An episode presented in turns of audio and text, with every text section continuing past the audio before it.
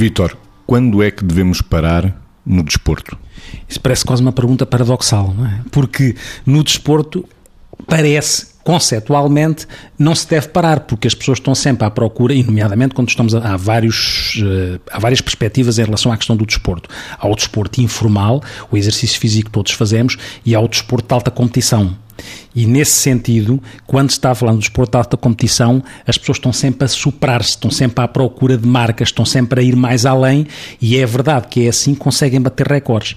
Mas mesmo assim, também é preciso e é fundamental que cada vez mais quem enquadra este desporto de alta competição consiga estabelecer uma boa relação entre todas as variáveis que são necessárias para alcançar marcas, sejam elas de ordem física ou psicológica ou emocional, para que nesta regulação as pessoas não estejam a fraturar as suas ferramentas e pôr em causa aquilo que é condições para se superarem. Porque se tiverem a, a praticar desporto com uma lesão grave, e muitas vezes nós sabemos que no desporto, pelo nível de exigência, as pessoas estão lesionadas e estão a fazer às vezes tratamentos para resolver coisas de imediato e estão a pôr em causa aquilo que é o seu futuro à custa daquilo que é alcançar uma marca no momento. Esta é uma questão importante. No desporto mais informal, no exercício físico, todos nós, acho que é muito importante lermos, sabermos ler os sinais. Quando o corpo emite sinais, nós devemos saber ler.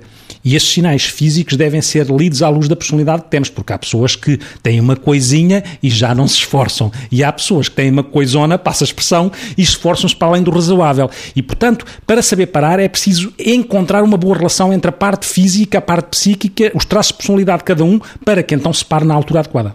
Quando é que devemos parar no desporto, Margarida? Eu distinguiria aqui duas paragens. As paragens intermédias, que se resultam destas exigências que o Vitor estava a colocar, e as paragens na vida, que são aqueles grandes desportistas, porque normalmente percebemos que no desporto, se quiséssemos, o percurso dos desportistas segue quase uma curva normal, ou seja, progressivamente, quanto mais treino, maior é o desempenho, e depois, com o passar da idade, mesmo com muito treino, o desempenho vai se perdendo.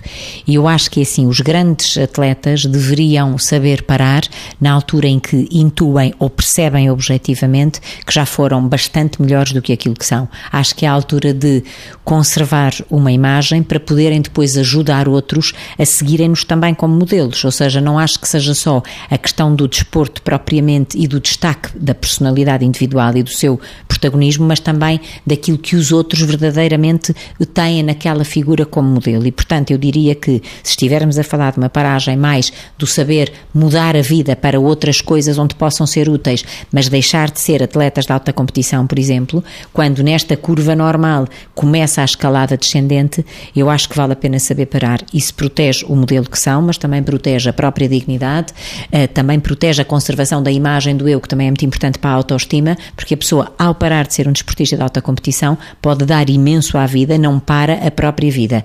E acho que é aqui, aqui é a fronteira, é quando começa o tempo descendente da curva do desempenho, digamos assim.